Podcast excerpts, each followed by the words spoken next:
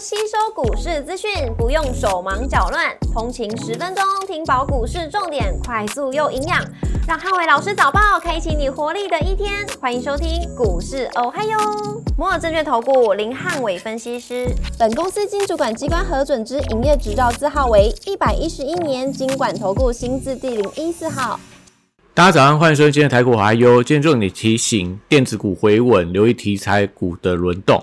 周一美股四大指数全数收跌，节后观望气氛导致美股的买气欠缺。星期一美股由非凡指数下跌零点二三个百分点领跌四大指数，辉达上涨零点九八个百分点，跟博通下跌二点九二个百分点，分别领涨跟领跌半导体股。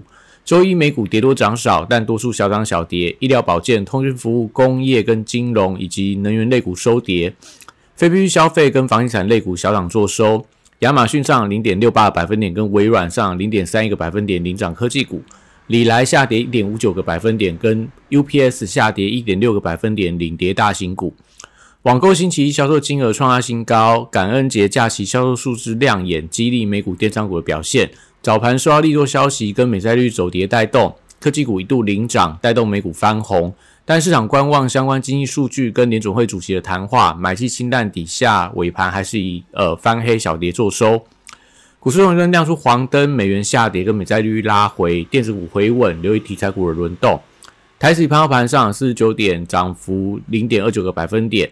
台积 ADR 则是下跌了零点六三个百分点。周二大盘主观重点有三：第一个实现了支撑跟台币的汇率；第二个生技、绿能跟航运股；第三个 AI、IC 设计跟手机股的轮动走势，周二台股出现反弹，外资买盘归队，而且台币转升，指数回稳反弹，挑战实线的反压。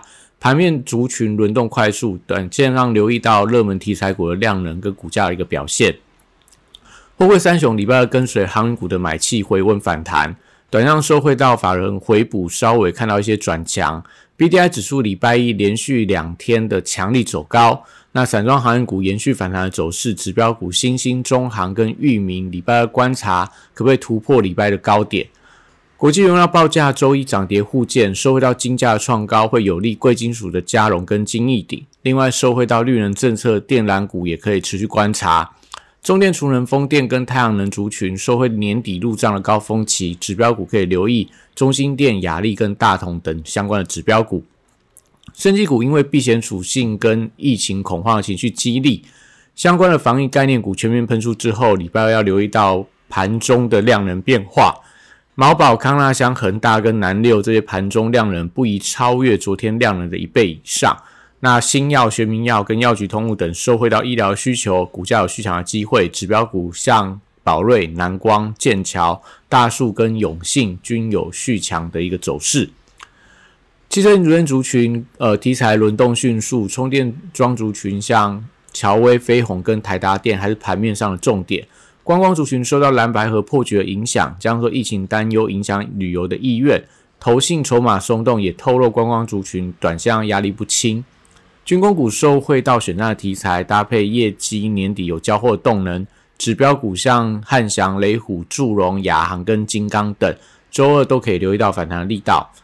周二电子股稍见回稳，受外资买盘归队，大型全股稳盘，关键还是在中小型的电子股人气能不能回流。高价股礼拜二股价回稳，盘中可以留意到 IC 设计、AI 伺服器等的反弹力道。笔电族群广达、伟创、技嘉跟光宝科受到辉达跟美超维的股价反弹带动，稍微看到回稳的走势，但买买气还是要等到零零八七八月底调整持股的卖压宣泄完毕之后。那近期我觉得持续维持量缩打底的走势，可能要等到十二月份才有表态的机会。散热 PCB 机壳跟网通族群，礼拜二可以留意到反弹的力道。那尤其是在散热族群中，双红跟旗红会影响整个族群的信心。光通讯族群指标股前顶上权跟创威等面到月线的保卫战，可以观察盘中反弹的力道跟走势。台积礼拜二持续回补十月份的营收利多的缺口。那收回到台币转升，我觉得今天会有留下影线的机会。ICC 族群还是以联发科为当中的指标，连带到中高价 IC 设计股都出现了一些观望的态势。中小型的低价 IC 设计，留意到裕创系统、扬智跟金豪科等。那礼拜二可不可以去收复到周一的黑 K 棒的中值？那就代表技术面有化解转弱的一个疑虑。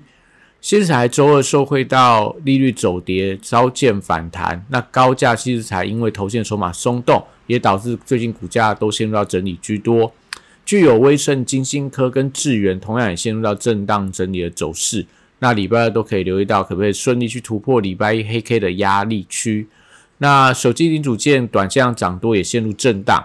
光学镜头、WiFi Seven 跟轴承族群留意到五日线的支撑力道。指标股可以观察先进光、全新跟兆利。